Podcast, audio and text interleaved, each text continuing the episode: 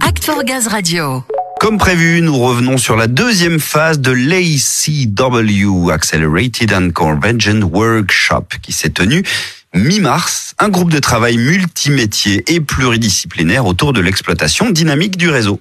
Le but de ces ateliers était de préparer le réseau gaz, mais aussi l'ensemble des équipes et des territoires à l'injection du biométhane. Ces séminaires ont permis de co-construire les modèles possibles de conduite dynamique du réseau, notamment en s'inspirant de la vision de l'ensemble des acteurs de l'énergie en France, mais aussi dans le monde Ludo. Oui Léa, et on retrouve Bertrand Hauteville, délégué intervention exploitation maintenance Normandie, pour nous la détailler, cette exploitation dynamique du réseau vue par d'autres acteurs du monde gazier à l'international. Donc lors d'un benchmark fait par le projet exploitation dynamique des réseaux, on est allé euh, à la rencontre de quatre opérateurs euh, étrangers, donc District Gaz Sud en Roumanie, Tokyo Gaz au Japon, Energy au Canada et Socal euh, aux États-Unis. Ces quatre visites ont été extrêmement enrichissantes et ont permis d'identifier quatre principaux enseignements. Le premier est un large panel de paramètres suivis en fonction des acteurs pour pouvoir manager les flux de gaz avec un monitoring en temps réel et donc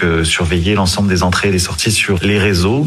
Également des actions à distance de plus en plus fréquentes pour pouvoir ouvrir ou fermer des vannes ou euh, réguler des pressions. Troisièmement, une phase de montée en compétences et de tests sur l'intelligence artificielle. L'idée étant, euh, par ce vecteur technologique, d'améliorer la prédiction des consommations et s'en servir comme outil d'aide à la décision. Et enfin, le dernier enseignement, c'est une recherche de modernité et d'ergonomie dans la constitution des salles de supervision pour pouvoir travailler avec un maximum d'informations et, et favoriser la réactivité autour de ces informations. Donc voilà, on est allé voir quatre opérateurs avec des enseignements enrichissants pour notre projet exploitation dynamique des réseaux.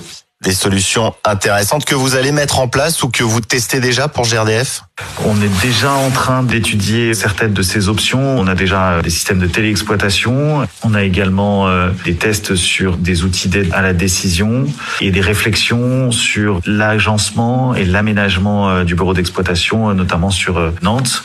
Donc, on a déjà adressé quelques sujets, mais voilà, on a encore à progresser et à poursuivre les expérimentations, les tests sur l'ensemble de ces thématiques. Pourquoi avoir choisi d'aller s'inspirer d'acteurs gaziers d'autres pays? Ils sont plus avancés sur le projet? Euh, Pas forcément plus en avance, euh, c'est des opérateurs gaziers. Et après, il faut savoir qu'ils ont des modèles opérationnels et de structures euh, différents. Certains sont complètement intégrés de la production jusqu'à la vente de la molécule. D'autres sont vraiment, comme nous, spécialisés sur la distribution du gaz. Donc on est simplement allé les voir pour apprendre d'eux et parfois leur apporter quelque chose. Et assez souvent, on a découvert des choses très intéressantes qui sont inspirantes pour notre réflexion sur l'exploitation dynamique des réseaux. Quelle est la position de la France, Bertrand, en termes de gaz vert? Comparé aux autres, on est plutôt en avance sur l'intégration du biométhane? Euh, Il est ressorti du benchmark que la France était, par rapport à ces quatre acteurs-là, assez en avance euh, sur le sujet de l'intégration du biométhane. Le biométhane se développe dans d'autres pays, mais euh, il peut servir soit de cogénération en production d'électricité, ce qui est souvent le cas, et il est un petit peu moins souvent injecté dans les réseaux de distribution comme ça l'est en France. Bah, très bien, merci beaucoup pour votre éclairage Bertrand. La feuille de route est donc tracée pour la mise en œuvre de cette exploitation dynamique du réseau, sachant que le nombre de postes d'injection biométhane va aller croissant d'ici 2024, sans parler hein, des années suivantes. C'est clair, avec un objectif de 100% de gaz vert injecté et consommé en France en 2050.